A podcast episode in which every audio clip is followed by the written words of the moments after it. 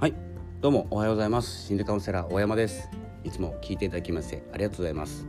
えー、いつも自分時間、えー、1月11日、えー、始まりました、え今日はですね変わらなきゃと思う方へということでお伝えしようと思います。よければフォローお願いいたします。えーと、変わらなきゃっていう話なんですけれども、え例えばですね今の自分じゃダメだとかですね今年こそ変わらなきゃって思っている方いらっしゃると思います。たくさん。えこれはですね目的地を変えるということだと思うんですけれども、えー、ではですね今までどこが目的地だったでしょうか、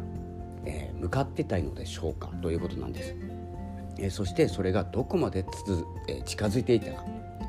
え今の自分からその目的地に向かって、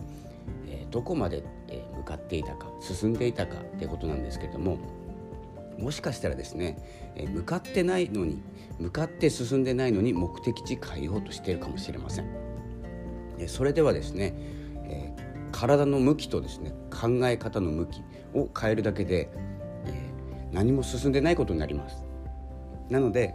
変えるより少しでもいいから前に進む、え変わらなきゃっていうのは、え進んでみたけどこの道じゃなかった、えこんな場合にですね、え目的地を変えるということが必要になってきます。えー、進む前例えばですね進む前に考えているだけであ違ったなこっちの目的地に変えようかなって思っているんだとしたら、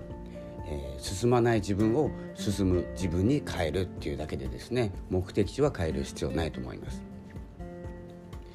えーと、例えばですねまた例え話なんですけども、えー、今度の休みにハワイに行こうとかですね、まあ、今の状況だったらいけないんですけれども例えばのお話なんですけどどこか行きたいところがあるハワイだとします。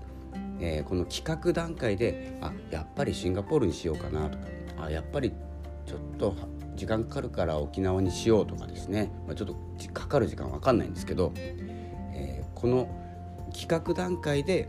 目的地をどんどん変えていってる状態、えーと、進んでないんですよ。なので、えー、目的地を変える前にちょっとでも進んでいるのかどこかの例えば変わりたい自分っていうのを設定した時にどのぐらい進んでやっぱり違ったかって気づくかどうか。で方向転換するのかどうか。これを変えるのは気づくのは早い方がいいと思います。なんですけれども進まないうちはやっぱりちょっと早すぎるんです。で少し続けてみて違うなと思ったら変えてみる。っていうことが大事になってきます。なので、えー、変わるとしたら、えー、進む自分に変わる。っていうことを意識してみましょう。ということで今日はこの辺で失礼いたします。ありがとうございました。さようなら。